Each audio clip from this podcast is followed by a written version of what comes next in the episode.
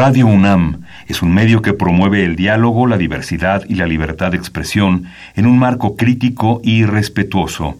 Los comentarios expresados a lo largo de su programación reflejan la opinión de quien los emite, mas no de la radiodifusora. Radio UNAM presenta Perfiles. Un espacio abierto al conocimiento y la crítica de los proyectos universitarios que transforman nuestro país. Conduce Hernando Luján.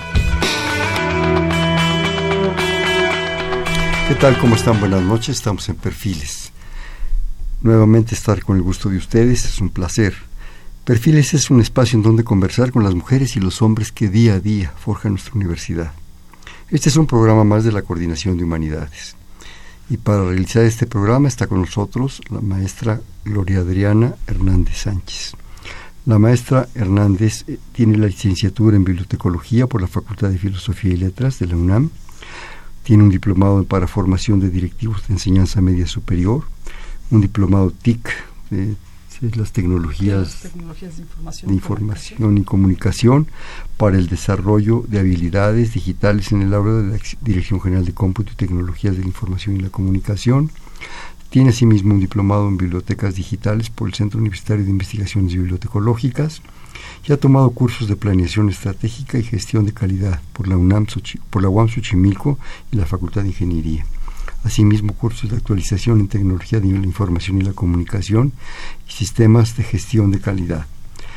Ella es también profesora de asignatura en el Colegio de Bibliotecología de la Facultad de Filosofía y Letras de la UNAM, en las asignaturas Fundamentos de los Servicios Bibliotecarios y de Información, y asimismo en Servicios Bibliotecarios y de Información.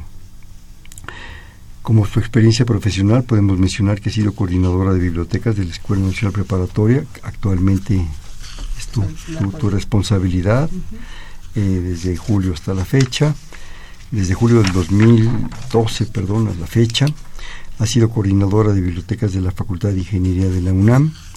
También ha sido subdirectora de la Biblioteca Central, en la Dirección General de Bibliotecas de la, de la UNAM. Y eh, publicaciones y colaboraciones en la sección Nuestras Bibliotecas de la revista de Biblioteca Universitaria de la Dirección General de Bibliotecas, colaboraciones en IBERCID revista de Sistemas de Información y Documentación, y también en Destino y Vocación, Biblioteca Universitaria, en el libro Biblioteca Central. ¿Qué te podemos decir? Bienvenida, justo que estás con nosotros nuevamente y que podemos platicar pues de todo un reto como son las bibliotecas. Así es, muchas gracias. Buenas noches. También se encuentra con nosotros el maestro Francisco Hernández Avilés.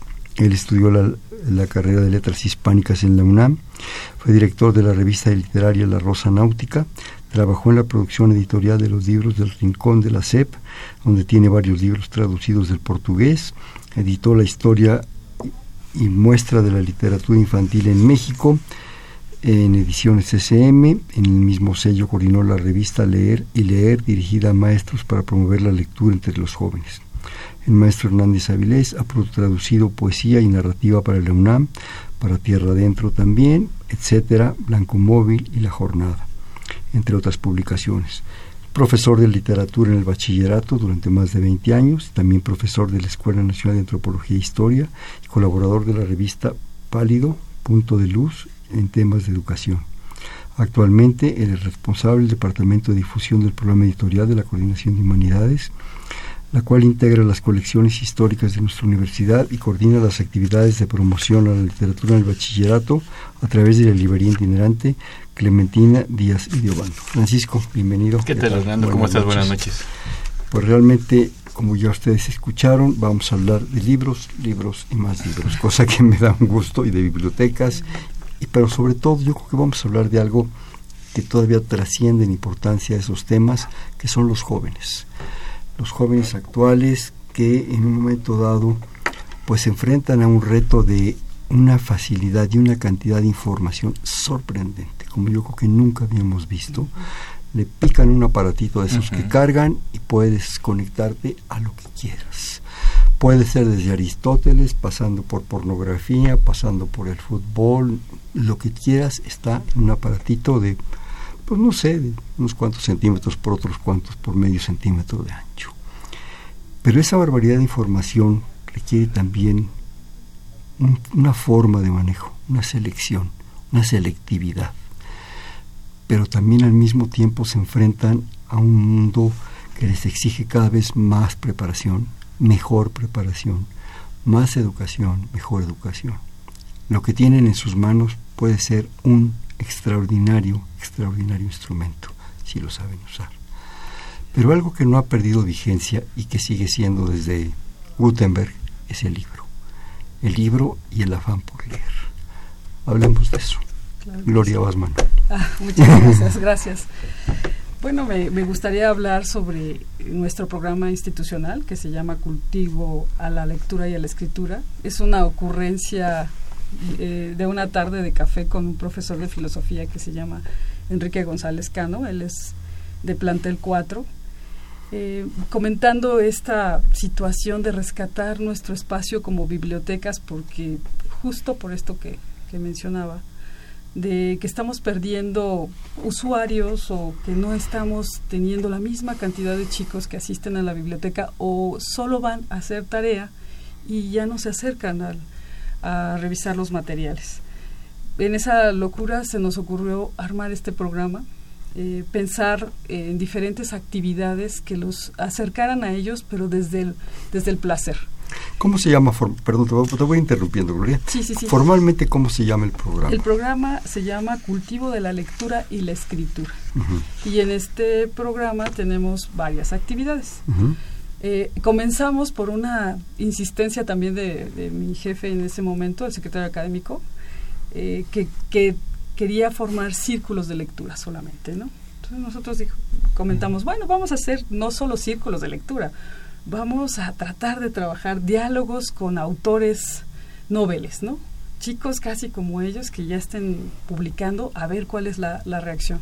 Y así comenzó. Eh, comenzó esta aventura, ya llevamos cuatro años, un primer eh, ejercicio piloto y ya llevamos tres años como proyecto institucional.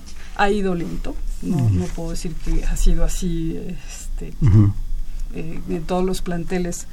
Hay trabajo, pero eh, pensamos ir un pasito firme y con los... Más, más, seguro, más, marrado, ¿no? Sí, este, algo que llamaba mucho la atención en ese tiempo cuando estábamos haciendo la propuesta era que, que los profesores fueran de matemáticas, de química, de, física los que formaran los círculos de lectura en la biblioteca. O sea, el espacio físico tenía que ser... ¿Sobre su tema o sobre literatura en general? Sobre literatura, o sea, sobre su gusto, sobre su placer de lectura, que eso lo compartieran con los muchachos.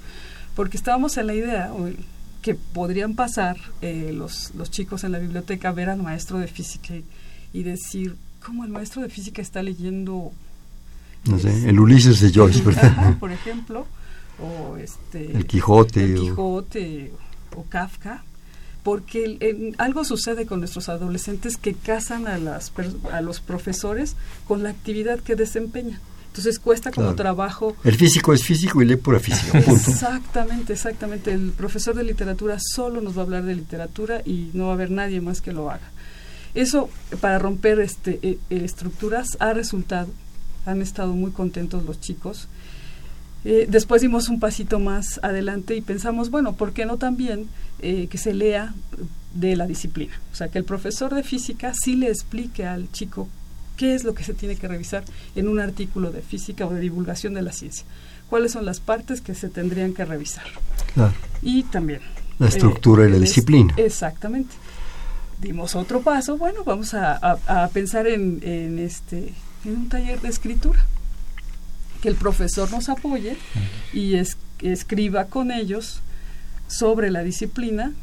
También invitamos en, muy al inicio a algunos escritores, eso tuvo mucho éxito con los chicos.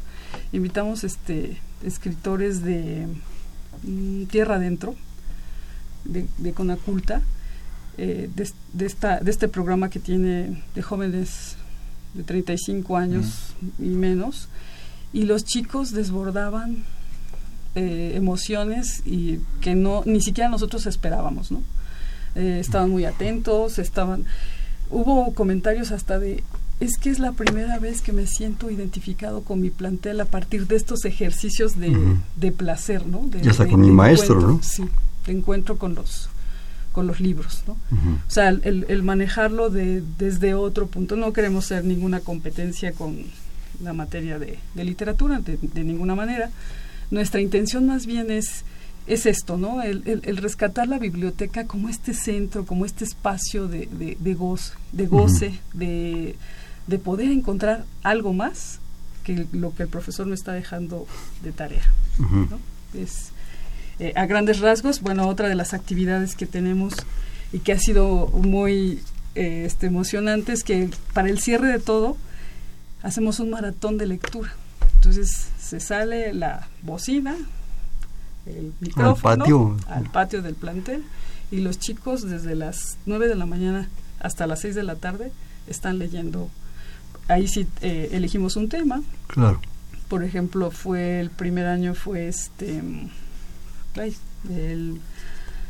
bueno, fueron los jóvenes del, del siglo XIX para celebrar los 150 años. Eh, el año pasado fue literatura erótica que nos Hombre, eso generó multitudes. no, multitudes. Sí, pues Efectivamente, estaban todos los planteles. Eh, hacemos el recorrido, el maestro Enrique y yo hacemos el recorrido en ese día, a los nueve planteles y, nos emociona mucho porque la primera, el primer ejercicio que hicimos, este, pensábamos que ya como a las 2 de la tarde, pues ya íbamos a encontrar alumnos de nuestro circuito, ¿no? No sé, el plantel, creo que era el plantel 5, ¿no? Para nuestra sorpresa, terminamos a las 6 de la tarde y en todos los planteles, este, en plantel 9, estaban leyendo hasta las 6 de la tarde y había algunos que estaban reportando que querían seguir leyendo en, en voz alta, ¿no? Entonces eso nos, nos emocionó muchísimo, creemos que vamos por por buen camino, aunque sea este despacio. despacio. Pero sí es importante eso, despacio pero seguro. Sí, sí, sí, sí. Como las tortugas lentas pero seguras. Así es. Eh, a ver, Gloria, perdón, antes de darle la palabra a Francisco, varias, varias cosas. Percibo aquí en este gran proyecto dos situaciones. Una, los talleres, las lecturas, todo este tipo de cosas, que es una forma de alentar, de promover, de posicionar a la lectura en el joven. La lectura como tal. ¿sí? Leer tiene sus bemoles. Aprender a leer no es agarrar un libro y darle. Es el momento, es el espacio, es el tiempo. Si a un chiquillo le das algo que no sea en su tiempo y en su momento, lo vacunas. ¿sí? Si no le das, a lo mejor en ese momento, bueno, estoy hablando de ejemplos personales, este Salgar y los Pardallán, Julio Verne, papá, papá, papá, y le pones enfrente, yo qué sé, Kafka, odias a los Pardallán, a Salgar y a no sé quién, y odias a Kafka y odias a porque no entiendes nada. Entonces eso implica un reto, darle al joven el tiempo y el momento. Afortunadamente ya en ese momento cosas maravillosas como la Iliada, la Odisea, el Quijote ya son parte de nosotros hasta por ese sentido de la aventura. Pero también percibo otra cosa, que son las bibliotecas, otro reto. son dos como dos grandes ejes, ¿verdad? Leer, aprender a leer, tu tiempo, tu momento, la dirección de quien te enseña a leer es muy importante, pero también la biblioteca. ¿Ves? No tienes que ir a la librería o a no sé dónde a comprar a las librerías de viejo todo esto. Ahí está. Yo creo que uno de los grandes privilegios de la universidad son las 132 30 y pico de bibliotecas que tenemos. Bueno, cada plantel tiene una. Y la central, y, puedes tener acceso con tu credencial a las que quieras. Y sacar libros y prestar libros, en fin, y devolver cuidándolos, ¿no? Entonces son dos retos en paralelo creo que se van, se van entreverando, así como, como un caneva. Eh, yo creo que también, por lo que dices, Gloria, es muy importante los maestros. Tiene que ser gente amable, accesible, cordial, se hace físico o no, o químico. Pero de repente me hiciste pensar, y el propio maestro de literatura no siente ahí un poquitín de celo, o el maestro de literatura de repente, porque si veo maestro de física o de química me está hablando del Quijote. ¿sí? Eh, ¿qué, ¿Qué pasa ahí? O sea, siento algo, algo especial, ¿no? Si no me están acá pisando los callos. Ah, maestro, pues entonces hable usted de la relatividad, de la teoría general, ¿no? Este, yo creo que hay que ser muy cuidadosos en eso para que en un momento dado ellos se sientan en un clima de apoyo y no de competencia. ¿Verdad? Así es, así es como lo hemos manejado. Nosotros creemos que no existe ninguna receta para esto. O sea, realmente hay un reto muy importante. Y compartido, como debe ser la UNAM. Y compartido. Y bueno, las, las bibliotecas en la universidad eh, necesitan como esta aproximación con sus, con sus comunidades y, y sí andábamos un poquito débiles, ¿no? En, que el chico, ajá, el chico tiene la biblioteca, sabe que está el material, pero va solo a hacer la tarea. Entonces no era, de, de hecho la mayoría de los profesores también que coordinan, o muchos de ellos, son de literatura. Sí, son profesores que nos apoyan de literatura. Pero aquí es como esta invitación a romper un poco el esquema de, de que el placer, el placer por leer no tiene que ver con no tiene fronteras. Exactamente. No tiene eh, ninguna frontera. entonces no no creo que no lo hemos este socializado así como para que se sienta una diferencia qué bueno porque eso es muy importante y eso habla de una colaboración. Pero también hay otro punto ahí. Yo creo que a veces nos sorprendemos que las gentes que encasillamos porque literalmente las encasillamos. Este es físico o de ciencias y este es humanista. Eso yo creo en un hombre renacentista. Y nos sorprendemos que nuestros propios maestros, que tienen una labor y un mérito bárbaro, de repente son hombres cultos, ¿sí? El maestro que nos da química orgánica, de repente siente un gran placer, pues no sé, por leer eh, El bosque del tiempo perdido, ¿sí? Y cuando llega a su casa, se toma su café tranquilamente, se siente en su poltrón, en su sillón y agarra por el camino de Swan. ¿sí? Y eso, eso es muy importante porque eso te humaniza al maestro y te hace ser humano. Y no hay nada como lo humano de lo humano. Así es. ¿Verdad? Esa es la intención. Francisco. Y pues igual gracias por la invitación Hernando, pues es parte del proyecto que ya hemos platicado aquí en anteriores programas, el de llevar los libros, las colecciones históricas de la universidad a los planteles de preparatoria y de CCH para nosotros es importantísimo eso que tú comentas, hacernos humanos con los, a través de la lectura. Y en este proyecto que tiene la Coordinación de Humanidades, pues la verdad es que hemos tenido... Y la Dirección General de, y la Dirección General de, Divulgación y Publicaciones, pues hemos tenido resultados muy concretos, muy, muy importantes, porque sí, de repente, como tú decías, eh, de repente vendemos la Odisea, ¿no? Y pregunté por curiosidad mi formación de profesor le dice oye ¿y te lo pidieron este libro en área 4 o te lo pidió tu maestro de quinto año de literatura universal dice no yo voy para ingeniería pero me interesa la odisea y esto es cada vez más frecuente. Incluso hay maestros que como tú dices están buscando el tratar de encontrar otras respuestas otras verdades otras versiones de la vida más allá de tu oficio más allá de tu profesión. Y que a final de cuentas, en un programa nacional de lectura es lo importante. La lectura es un placer, la lectura es un gusto, es un acercarse a cuestiones humanas, a pasiones humanas. Y, eh, y a veces la escuela, eh, como tú dices, puede llegar a vacunar a un posible lector que, que, que, tiene muchas ganas, pero que le dicen, sabes, que empieza por esta lectura obligatoria. La lectura no es obligatoria como no es la música, como no es la escultura, como no es el cine. Y la literatura... Eh, como no debía ser. Como no debía ser.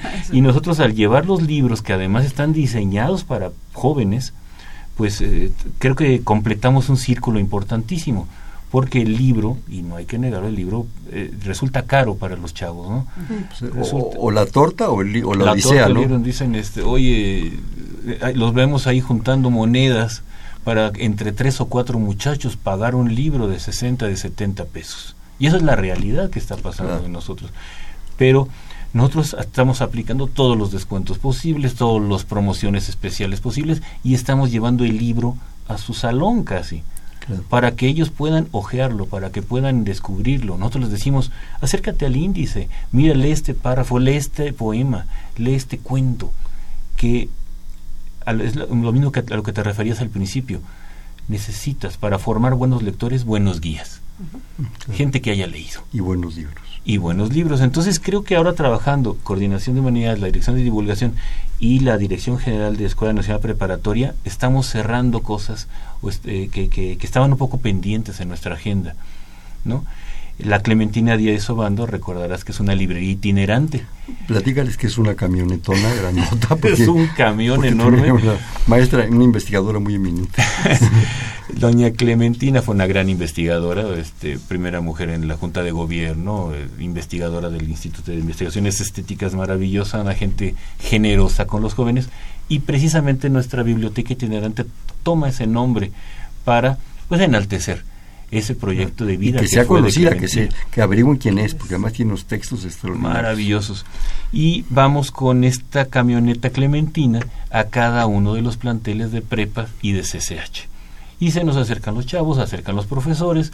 Ahora estamos en, el, en la penúltima prepa, hoy en la mañana estuvimos en preparatoria número 3 allá en Aragón. Y mañana cerramos nuestra caravana de libros UNAM en la preparatoria número 9 ha sido un éxito.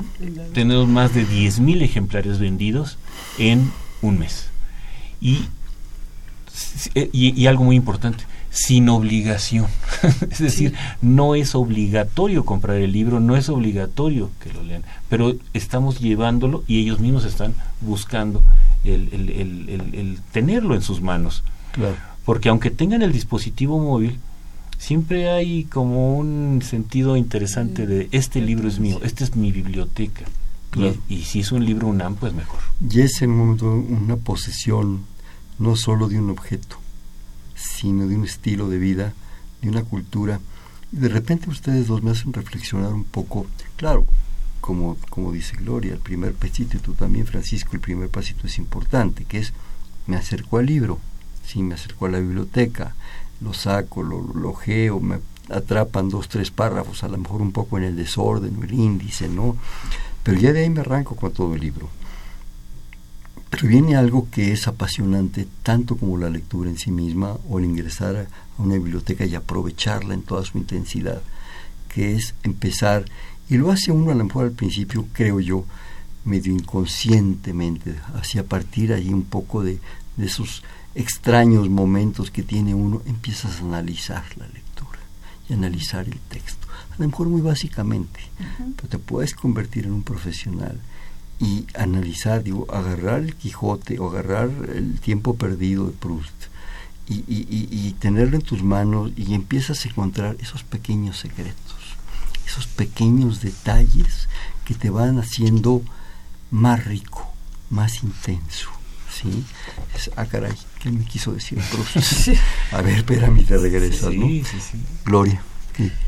Bueno, en, en, este programa también hemos pensado en, trabajar con los profesores y entonces también tenemos actividades para, para ellos dentro del programa. O sea, no solamente los, los alumnos trabajan eh, el círculo de lectura, también se propone para profesores. Este, este círculo en cada plantel se establece y se trabaja muy bien Trabajamos temas eh, en un seminario que también se hace por planteles sobre la biblioteca, sobre el futuro de la biblioteca.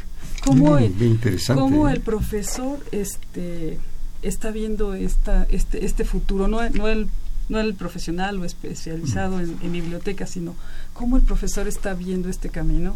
Entonces trabajamos algunas lecturas eh, y, y, este, bueno, se se quedan trabajos muy interesantes en, cada uno de los planteles. Y este año en nuestro programa ya que está aprobado, vamos a trabajar algo muy innovador porque queremos hacer difusión de, la colección de, del maestro Erasmo Castellanos V. Esta colección llegó a la Escuela Nacional Preparatoria en 1958, más o menos y pues no se le había dado un proceso de estabilización, de catalogación. Tenemos seis años trabajando. es muy grande su colección. Estamos hablando de siete mil volúmenes aproximadamente de todos los temas, bueno, principalmente. Un nombre muy cool. El Quijote, ¿no? Sí, es su, mero mole. Sí, tiene cosas muy, muy interesantes. Y entonces vamos a hacer la, la propuesta a los profesores, esto, todo, esto sí es noticia, eh, de que adopten un libro de Erasmo Castellanos, que trabajen en el fondo, y traten de, de encontrar este lo interesante de la edición, de la encuadernación, el contexto histórico, algo breve, ¿no? no, no, no una cuestión de investigación, para hacer como un folleto electrónico que nos permita subirlo a la página web y entonces los muchachos también conozcan estos, estos textos de fondos especiales, fondos antiguos y tengan esta cercanía. ¿no? Claro. Yo creo que valdría la pena, y, por favor me, me, ayudan los dos, decir quién era don Erasmo Castellanos V. Yo creo que es de las personalidades a las cuales la universidad le debe un gran, gran, gran homenaje. Si es posible que la universidad deba algo, más bien nosotros le debemos. Pero era un extraordinario maestro de literatura, probablemente en su momento uno de los grandes especialistas en Cervantes y específicamente en el Quijote, eh, con una imagen quijotesca. ¿Sí? He leído textos en el cual se le describe caminando por el centro, eh, zarrapado en la luna de Valencia, ¿verdad? Pero siempre muy digno. Su dignidad, esa era, no, no, no, esa fuera de lugar y alguna vez encontré un texto en el cual traía un morralito, ¿sí? Y pasaba por las panaderías del centro, ¿sí? Y recogía las borosnitas y las iba aventando a las palomas y a los pájaros. Aquel viejo de barba, ¿verdad? De sombrero, bastón o de paraguas, ¿verdad? Y venía el pajarerío atrás de él. Casi, casi una combinación entre el Quijote, San Martín de Porres y San Francisco de Asís profundamente respetado y querido. Prepa 2, si mal no recuerdo, lleva su nombre. Así es. No sé si quieren agregar algo, porque don Erasmo... Pues nada más una anécdota, una anécdota bonita, porque la estatua de don Erasmo Castellanos V, que está en la Prepa 2, originalmente estaba en el centro histórico, estaba en la plazuela del Carmen, me parece. Y, eh, y la gente que vivía ahí parecía que lo, lo consideraba un santo. Entonces le ponía ofrendas, le ponía flores. Cuando decide la universidad tomar la estatua, llevarla a Prepa 2, hubo una, un mitin, una verdadera manifestación de protesta porque se iban a llevar a su santito de la plaza. Entonces, Yo agregaría, si me permiten, que en esa plazuela del Carmen no solo había vecinos, había señoras de la profesión más antigua del mundo. Y que era al que le ofrecían, le daban ofrendas literalmente para el bien vivir y el bien comer. Sí, era un protector. Era un protector de, de, las, de, las, de, las, de las prostitutas de la Plaza del Carmen. Sí, nos tiene ahí tantas anécdotas como maestro. ¿no? Sí, no, no, es extraordinario. ¿Ibas a decir algo, Gloria? Pues iba a comentar algunos títulos que hemos identificado. Por ejemplo, tiene eh, Virgilio con Ex Libris de Iscal Balseta, por ejemplo. Hay cosas de 1752 de, de este, santos, de obras de San Agustín, me parece. Eh, hay, bueno, Quijotes este, 38 ahorita catalogados ya, identificados. Ya me imagino qué ediciones tiene. Sí, la más antigua es de 1836, me parece. Y, y sí, eh, a mí me sorprende mucho el fondo porque tiene hasta un libro para aprender a bailar en los años 20. Entonces sí, como en, en este sentido de la personalidad, sí. no de la sí así se me hace como extremadamente de serio, ¿no? Entonces cómo puedes tener también un libro sobre cómo aprender a bailar, ¿no? Como que un hombre culto nunca tiene límites. sí, ¿no? Exacto, sí. sí. Hemos encontrado sus testigos de en algunos materiales, por ejemplo, el pago de la renta que era de 10 pesos allá en Tacubaya. Entonces, hay, hay cosas muy, muy interesantes. Un cuaderno que tenía como que llevaba todos los apuntes de la clase de literatura y encuadernado en diferentes tamaños el, el, los textos, ¿no? Entonces, eso es justo lo que, que, queremos que los profesores se acerquen a la colección, porque se rescataron los estantes de la Escuela Nacional Preparatoria, se hizo todo un trabajo ahí muy y, intenso. Y se humaniza la estatua, ¿no? Se, se humaniza la, la, figura broncínea de Don Erasmo sí. y de, bueno, de tantos maestros que son gente normal, sí. más que son gente que le gusta leer, Claro. gente que le gusta escribir y enseñar, porque es la, vo la, vocación de estos maestros. Que son así mucho gracias al libro y a la lectura. Así es. Y a la enseñanza, porque dejan la vida en aquello. Hombres sabios, ¿no? Sí, en todo el sentido de la palabra. Sí, sí. Yo tengo un peso impresionante porque soy egresada del plantel 2 de Erasmo. Castellanos Quinto. Cuando estuve en Biblioteca Central hubo una posibilidad como de llevarse el fondo a la Biblioteca Central. No teníamos espacio. La maestra Chong no pudo hacer este, no pudimos uh -huh. hacer el, el llevar la colección para allá y curiosamente después de algunos años llego a la Escuela Nacional Preparatoria y lo primero que hago es preguntar dónde está la colección de las bocas de Llanos para, para rescatar. ¿Me permiten hacer un, corte de estación, por favor? Estamos en Perfiles, un espacio en donde conversar con las mujeres y los hombres que día a día forjan nuestra universidad. Estamos platicando riquísimo, gustísimo, con la maestra Gloria Adrián Hernández Sánchez y el maestro Francisco Hernández Avilés, en un programa de la Coordinación de, Humanidades y de la Escuela Nacional Preparatoria. Estamos en el 55 36 89 89. Te repito, 55 36 89 89.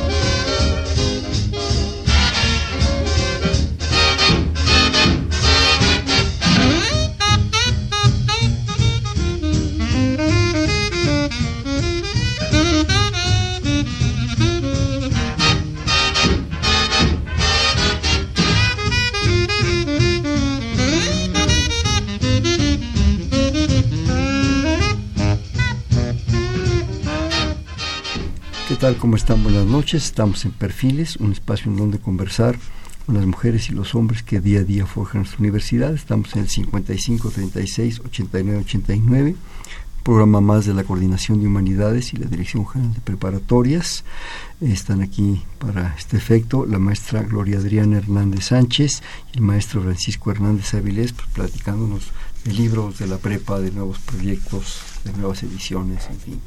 Francisco, tú querías eh, comentar algunas cosas. Sí, bueno, Hernando, pues lo que pasa es que estamos, estamos de, pues felices. ¿Por qué? Porque estamos preparando ya los aniversarios de dos colecciones, de tres colecciones que eh, de nuestras colecciones históricas cumplen años. Son colecciones fundamentales, colecciones históricas de la universidad.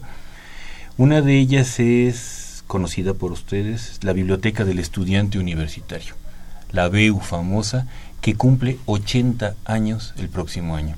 Entonces, entre las actividades que vamos a hacer, bueno, pues lo principal es reeditar, es reimprimir libros que desde 1939, eh, donde cuando inicia esta colección, pues ha iniciado esta colección. Hemos eh, reeditado a Salado Álvarez, a, mm, Ali Chumacero en la poesía romántica, mitos indígenas, épica náhuatl, libros que no se hacían desde hacía desde 1993, 1990. Estaban agotados. Estaban agotados y están otra vez a la disposición del público. Para nosotros eso es muy importante porque esta colección es emblemática para las preparatorias y para los SH. Una, una interrupción, Francisco.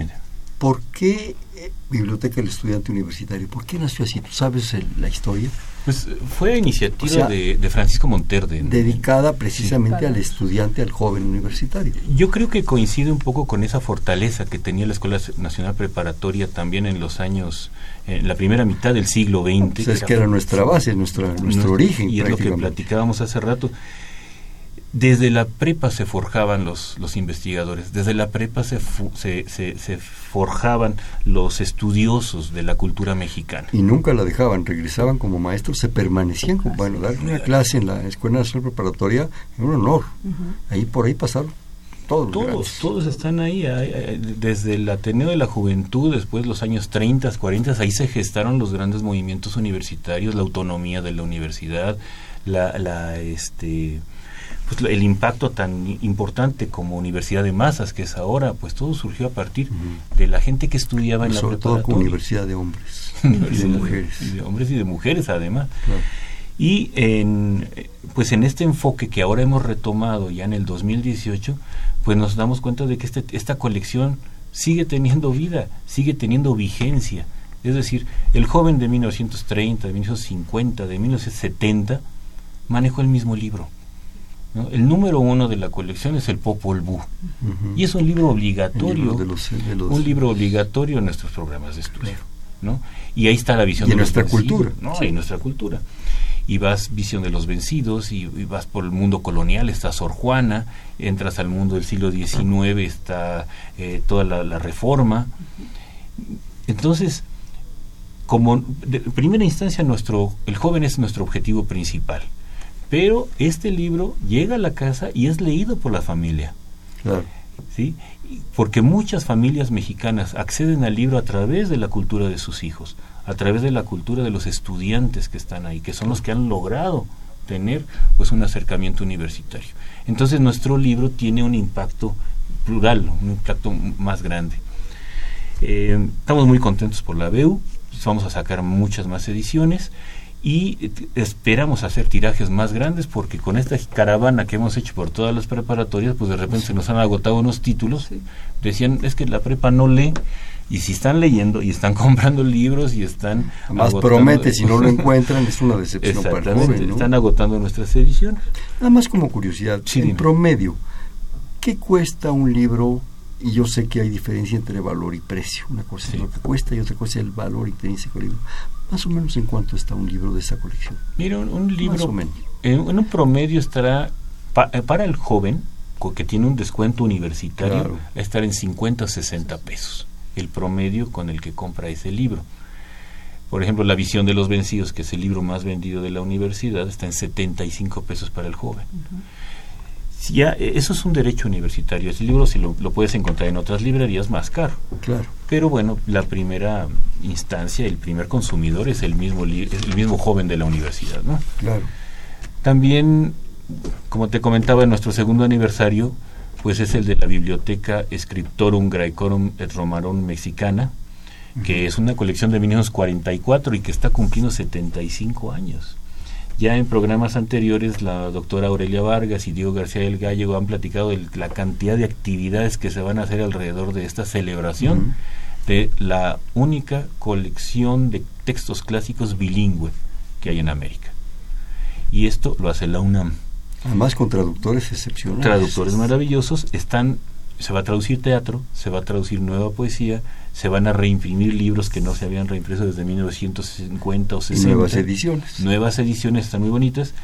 Cada viernes en la Biblioteca Vasconcelos ha habido una presentación de un libro diferente y hay una celebración también eh, que vamos a tener en preparatoria número 4 a invitación de la Escuela Nacional Preparatoria en este, porque hay muchos chavos que les gusta, les interesa el latín y les interesa el griego, ya están pensando en estudiar letras clásicas.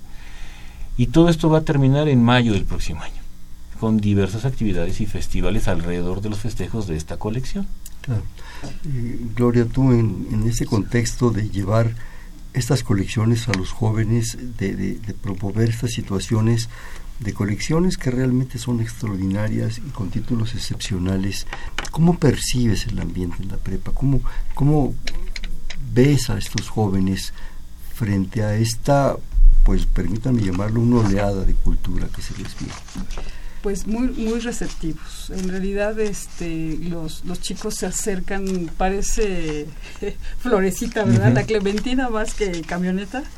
Parece un panalito donde las abejas se acercan. En plantel 4, si me, comentaba Francisco y de hecho los profesores, como se coloca cerca de la puerta histórica del plantel, que es como un paso de, de todas las escaleras, pues, estaba saturado el, el espacio. O sea, estaban muchos chicos. Sí, es muy impresionante que cada minuto llega un promedio de 6, 8, 10 jóvenes y preguntan por algún libro, lo levantan, lo abren, lo ojean. Eh, dice, me recomiéndeme algo, maestro, o eh, me dijeron que este está muy bueno, me puede dar un libro, me pueden dar dos. Y cuando ven el precio se sorprenden porque sí tienen interés de comprarlos, pero no necesariamente les alcanza. Entonces nosotros tenemos precios muy económicos para los chavos. Y se, vale cooperacha. Y se vale cooperacha entre todos. Yo creo que una cosa muy importante, y qué bueno que lo menciona Francisco y, también Gloria, es, ese acercamiento del joven. Yo creo que no hay nada más rico que poder manosear el libro, verlo. Eh, a veces se hace no tanto por seguridad ni nada, creo yo, sino porque no se maltrate, ¿sí? El, el, el, ponerse estos celofanes, estas cosas, a mí no me encanta. Me gusta la edición, el índice, de repente lo abres y tomas un párrafo, dos, y eso te engancha. Eso es lo que te agarra y te atrapa. Si el joven tiene esa oportunidad, y sobre todo los tiene ustedes que conocen esos libros, que los han leído, pues qué mejor posibilidad. Y, en buena parte la UNAM edita antologías. Y no puedes conocer lo que hay en la antología si no abres el índice. Y son antologías de autores maravillosos, de, Teotihuacán de los Aztecas, antologador Miguel León Portilla, o poesía romántica, antologador eh, Alichu Macero, o la poesía de López Velarde, y antologador Javier Villaurrutia. O sea, son grandes nombres de nuestra cultura. En los dos sentidos, del autor y del que del autor y el que hace el estudio, ¿no? Claro. Este, los ensayos escogidos de Montaigne, el prologuista es Juan José Arreola. ¿no? o de Moby Dick, nuestro prologuista es Carlos Fuentes. Es decir, que son muy valiosos los estudios, no solamente la obra en sí. Sino lo que está con lo que te, te, atrapa, ¿no? Gloria. Ah, bueno, acá iba a comentar un poco la, cómo nació también esta, esta conversación y esta idea de la caravana, eh, porque veíamos que las grandes editoriales que tienen como esta posibilidad también de comerciar, de hacer su presencia en, en esta temporada de inicio de ciclo escolar en, las, en la Escuela Nacional Preparatoria, alejaba a nuestros alumnos de nuestros fondos editoriales. Y entonces hubo casos así que encontrábamos que los chicos iban a la librería X por el libro de la visión de los vencidos con otro costo, en fin, situaciones ahí un poco extrañas. Entonces este, Francisco y yo comentábamos, bueno, ¿qué posibilidad hay de que visites al inicio del ciclo escolar eh, eh, con las colecciones? Luego pues encantados, esto ha ido, son seis años ya, son seis años, de, trabajo, de, visitar la Escuela Nacional Preparatoria y que ha creado un público. Los maestros nos llaman. Pueden traer los cuentos románticos de David Huerta, pueden traer eh, la Odisea, la Ilíada, y esto es lo que hacía falta, quizá, ¿no? Un primer paso para poder enlazar a las dos entidades. Seis años hablan ustedes de dos generaciones completas, ¿verdad? Así es. ¿Han hecho algún seguimiento? Por curiosidad, yo sé que es un trabajal estadístico bárbaro, pero sería interesante saber, por ejemplo, esos entusiastas de ese primer año, cómo han seguido impactando en cuestiones, o, han sido más bien impactados por cuestiones de lectura, de cultura. Fíjate que, que un poco de, a nivel de, no es un numérico, pero sí de impresión, como la Clementina después está en las facultades, nos comentan los muchachos, oigan, ustedes iban a preparatorias, a partir de ese libro yo empecé a estudiar historia, o ese libro me sigue sirviendo. Una anécdota muy rápida. El año pasado pasamos a Prepa 4 también y vendimos libros con la caravana, estaba ahí la Clementina, todo fue muy bien. Y este año se acerca un muchacho con su libro que le vendimos el año pasado de Sergio Mondragón, Poesía Reunida, y dice, ¿tiene otro como estos? Porque está todo subrayado ya su poesía. Era un libro que no se lo pidió nadie pero me dio mucha emoción ver que sí le había servido y lo traía bajo el brazo. ¿Tiene otro como estos? pregunta curiosa, ¿y para qué quería otro? ¿Para regalarlo? Quería seguir leyendo poesía. Pero pues si ya lo tenía. No, de otro autor. De, de la misma colección. Un libro como estos. Sí, entonces la, le dijimos, bueno, está Tomás Segovia, está eh, la poesía brasileña, o pues, algunos de estos maravillosos poetas, o poetas rusos, ¿no? Claro. Imagínate qué, padre, ¿no? Una sorpresa muy bonita. Y así tenemos estas historias, y además los maestros nos lo agradecen. Gracias a Adriana y el proyecto de la Escuela Nacional Preparatoria, pues nos han permitido hacer una red de profesores. Es decir, nos comunicamos previamente con ellos y les decimos, maestro, ahí vamos otra vez. ¿Qué libros quieres para tus muchachos? Sí, porque ahí hay dos tipos de libro, creo yo. Bueno, hay muchos tipos. Uno, el que necesitas para la clase, y otro, el que el maestro recomienda o que el propio joven accede o que el propio joven se recomienda entre ellos. es, eso también, como esta parte de, apoyo para formar tu propia biblioteca.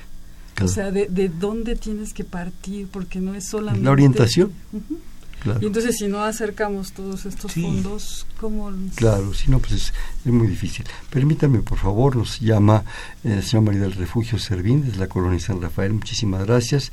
Dice, en mis tiempos nadie nos decía que leer Qué bueno que se preocupen por los jóvenes. Los felicito porque han logrado muchas cosas para la juventud. Pues sí, nuestra señora es un picar piedra de repente y tiene razón. De repente la orientación, a veces desgraciadamente en nuestras familias, en los círculos pues, más cercanos, que es la familia y la escuela, pues no existía esa tradición. Yo casi puedo apostar que estos jóvenes, el que subrayó este libro, a sus hijos, a sus herederos, a sus sobrinos, les va a decir, échate este libro o lee estos tres poemas y verás que te cambian la vida. Pero hay veces en que no, desgraciadamente, esa tradición, pero qué bueno que lo están haciendo. Sí, pues es una búsqueda. Yo creo que hay, lo primero es el deseo, es la voluntad de hacerlo, ¿no? Y hay tantas ferias de libro, tantos encuentros literarios, tantas presentaciones, que dices, bueno, entonces se lee o no se lee en este país. Pero hemos tenido la fortuna de sí detectar que hay jóvenes muy interesados en leer más allá de su de la, de la, obligatoriedad que le da el curso ¿no? tanto de la escuela como de pues bueno alguna recomendación que llegue por ahí que siempre llegan pero pues lo importante es leer con un orden con una propuesta con una perspectiva qué más querías comentarnos pues sobre eh, que no que solo perdón no solo tienen este encuentro con los libros en el mes de agosto septiembre sino en el mes de febrero nosotros organizamos también una muestra bibliográfica. Esta muestra eh, el próximo año va a cumplir 20 años. En la Escuela Nacional en la Escuela Nacional Preparatoria. Esa, esa muestra, el objetivo es que el chico seleccione, bueno, el profesor y los alumnos seleccionen los materiales que pueden estar en la biblioteca. O sea, recomendar para que la Escuela Nacional Preparatoria, cada plantel o en general, lo compren, y lo integren a su fondo. Y, se integre al, fondo, exactamente. E-, ese, es, ese, es, el fin de la muestra. Y como bien dice Francisco, cada vez tenemos eh, más asistencia. Bueno, tenemos planteles muy taquilleros y he de comentar que, que hay planteles que prácticamente llegan solitos. Los, y es en automático. En automático. Y, bueno, yo llegué hace seis años a la Escuela Nacional Preparatoria y como que comentaba, ¿no? Pues eh, el plantel número 10 por decir uno. Sí, por decir uno y no decir ninguno. no decir ninguno, eh, no se acerca tanto, no tiene esta eh, forma de acercarse a los materiales, pues esos planteles han ido cambiando.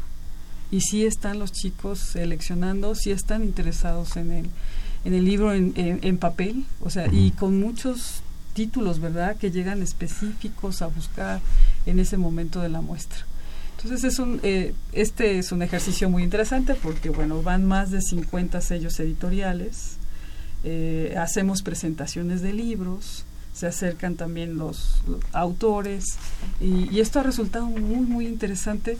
En algunos planteles hacen aprovechan y también hacen maratones de lectura y entonces se vuelve una fiesta sobre eh, alrededor del libro, ¿no? Sobre la cultura. sobre la cultura se pone una gran manta en el plantel y igual los chicos saben que es su momento de, seleccionar. A ver, asuntos prácticos. Los libros son un lujo, son una delicia, son un delirio, son muchas cosas. Pero también hay dos, bueno, no dos, varios puntos prácticos. El espacio. El espacio es un asunto, pues, que es de repente crítico, no solo en términos personales, ya lo comentábamos, sino en términos institucionales. El peso ¿sí? el costo, el manejo de ese material. Y una cosa que a mí me, interesaría mucho del comentario de ambos, pero tú eres la que está un poco más metida en las prepas, y bien Francisco hace un gran apoyo y un gran esfuerzo, el asunto del cuidado del libro. ¿sí? Eh, de repente somos bastante dados a la barbarie, ¿sí? Y, este, y eso no está bien, porque atrás viene otro quiere el libro intacto. ¿sí? a pues ver, toda esta tormenta de ideas, ¿cómo, ¿cómo la ven? Yo, yo he visto unos, eh, ha cambiado el comportamiento de los usuarios en las bibliotecas, bueno, lo, he detectado en estas últimas generaciones, de que están muy acostumbrados a la tecnología. Entonces, si algo le interesa al alumno de... toma la fotografía. Ya no se rasga el libro. Ya no hay tanta mutilación, tanto índice de mutilación. Este, tampoco eh, servicio fotocopiado. Creo que también eso ha bajado algo. Bueno, es, es a lo que tengo acceso. En, acceso, bueno, en, el sentido, no está, no, no tengo un estudio que, que esto se, se pueda comprobar, pero sí estoy segura de que los chicos se, se promueve más como esta adquisición del libro, aunque no eh, tengan el espacio, hay muchos de ellos que sí buscan tenerlo físicamente estamos tratando de, promover mucho más el préstamo a domicilio, porque eso sí he detectado, ha, ido a la baja el préstamo a domicilio. O sea, los chicos, yo supongo que tiene que ver con la tecnología. Si efectivamente el, portar eh, o tener la, el resumen o, la información en Internet disminuye esta posibilidad de, de, este, de sacar el libro a, a casa, llevarlo a casa y probablemente eh, por eso nació también nuestra preocupación de descubre no solamente tienes este universo eh, lo que te resuelve la, la tarea sino hay todo este y el asunto del, del manejo del espacio de la catalogación es un trabajal de miedo. O sea manejar bibliotecas y ciento y pico de bibliotecas como tiene la universidad es una responsabilidad y un trabajo no, no se trata de meter en un stand ah, no, ¿Cómo lo, ah, bueno, ahí afortunadamente estamos muy bien coordinados, gracias a la Dirección General de Bibliotecas. Ellos, eh, la catalogación en la UNAM está centralizada. Entonces, en realidad nosotros... Y eh, digitalizada en muchos sentidos, ¿no? Sí. Con las nuevas computadoras y todo esto. Sí, sí, nosotros adquirimos eh, algunos títulos de los que tenemos en la colección. Resulta que el Instituto de Filológicas ya lo tiene catalogado. Y entonces para nuestras bibliotecas eso es un cargo. Y hacer el cargo implica que en menos de 15 días ese libro ya puede estar en el estante con su clasificación, su número de adquisición y ya dispuesto para para, su aprovechamiento. es. parte de la de la que se Adriana la cultura del libro. Yo creo que hay que manejar como un equilibrio, ¿no? Porque de repente hay muchachos que dicen se acercan al stand de los libros, se acercan a la Clementina y preguntan, ¿puedo verlos? o preguntan, ¿puedo levantarlos? Entonces, por, por, un lado están ese tipo de muchachos y por otro están otros que llegan, lo abren y lo toman como si fuera una revista, un periódico y lo empiezan a ojear y lo azotan. Que yo creo que, creo que hace falta como un término medio, decir, ¿sabes qué? Es tuyo, úsalo, pero también puede servirle a otro lector futuro. Pero protégelo, ¿no? Cuídalo. Lo, lo, que queremos es que lo sientan suyo. Cuando alguien siente suyo algo, lo cuida. Claro. ¿no? El problema es que no, sienten que los libros sean suyos. Es que no hay esa eh, cultura. no hay esa cultura que puedan tener, sea parte de su, de su identidad, parte de su propiedad, parte de, su propia voz, como era un poco la, la, cultura literaria antes de tantos dispositivos, ¿no? Este texto es mío, este libro lo tengo no por lo que cueste, sino por el valor que yo le adjudico. Claro. ¿No? Y este y ese es el intento de llevar el libro casi al salón de los muchachos, ¿no? Claro. Y, también damos libros hasta en 10 pesos. Entonces dicen, no sé de qué trate, pero lo compro y se lo van leyendo. Por 10 pesos, digo. Entonces, pero de repente son libros muy padres. Eso de 10 pesos, de repente dices, encuentras eh, textos de Francisco Sosa o de Fray Bartolomé de las Casas o cómo eran los terremotos en el 1800. Oiga, de veras 10 pesos y no lo creen. Y se lo llevan muy contentos. Hay una anécdota que me encanta, si me permiten, de Javier Villaurrutia cuando era profesor de la Escuela Nacional Preparatoria, que algún día algunos de sus compañeros maestros lo vieron, gran poeta, en fin, hay un premio de poesía Javier Villaurrutia, lo vieron deshojar uno de sus libros de poesía. En el patio, a la hora del recreo, de la torta, ya sabes, del refresco, iba deshojando. Y se le acerca compañero, un maestro, le dice, Javier, ¿qué haces? O sea, les estás enseñando a romper libros, eso, eso es casi sabonarola, ¿no? Eso estás, estás eh, atentado contra la cultura, ¿no? Porque tengo la esperanza que cualquiera de ellos recoja una hoja, la lea y se entusiasme, gracias, por la poesía. ya, que lea esa, ya que lea esa poesía, ya con eso. Vámonos rápido porque me están diciendo que ya cinco minutos, pero llegan estas participaciones. Aida Herrera, Benito Juárez. Yo he sido lectora voraz desde mis primeras letras felicidades. Es muy emocionante ver a los jóvenes leyendo en el transporte público y además obras importantes de la eh, literatura. Ahí se ve reflejada la labor de la UNAM. Enorme gratitud a nuestra alma mater que siempre nos ofrece lo mejor. Ejemplo de ello es este programa. Felicitaciones. Pues gracias a ellos que lo hacen. Rapidísimo una anécdota. El otro día voy en Insurgentes toca un alto, se me empareja una pecera, ¿sí? La pecera pues trae a su, a, su chofer, a su operador, lo dijiste muy elegante, este, y trae a su, a su chalán, el que cobre, mm. que ruta tal, no sé qué, para allá voy, no sé qué, bueno. Y de repente estábamos en un alto, no, no era lugar de, de, ascenso ni de descenso, y el, chalán se sienta en el estribo y saca un libro. Volteo, de repente veo el lobo estepario de Germán Gese. Muy bien. Qué barbaridad, luego me lo prestas, ¿no? ¿Qué ruta se Bueno, Isla de San Román desde Toluca. Eh, una charla muy amena con esas maravillosas noticias. Felicito a los maestros porque están haciendo una labor muy interesante. Demuestran su compromiso, contagian su entusiasmo. Da gusto saber que los jóvenes sí leen el arte y la ciencia. Son los que pueden salvar a la sociedad. El deporte, no, creo. Eh, Josefina Cruz, saluda a todos y una felicitación al programa. Muchísimas gracias. Me quedan exactos tres minutos y medio, rapidísimo. Una conclusión, un comentario, por favor, querida Gloria. Pues eh, una conclusión, que las bibliotecas son pues como la esperanza del alma o, o la manera de fortalecer el alma de cualquier persona. Francisco. Bueno, pues la invitación a, seguir a los pasos de la Clementina Díaz y de Obando, que es nuestra librería. Vamos a estar en CCHs en septiembre eh, del 17, 18, 19, 20 y después en octubre. CCH Sur, Oriente, Vallejo, Azcapotzalco y Naucalpan. Entonces, Pero por lo pronto mañana y pasado, Prepa Mañana vamos a estar en Prepa 9. Perfecto. cerrando esto. Muy agradecido con la Dirección General de Preparatorias y vamos a seguir trabajando con todas las ganas. Pote pronto ninguna palabra y me responde inmediatamente la que se les ocurra. Cultura. Libro. Joven. Libros. Placer. Futuro. Bibliotecas. Eh, conocimiento. Mi memoria. Jóvenes. Esperanza. El objetivo. La UNAM. Lo máximo. Mi casa. Este fue Perfil, es un espacio en donde conversar con las mujeres y los hombres que día a día forja nuestra universidad.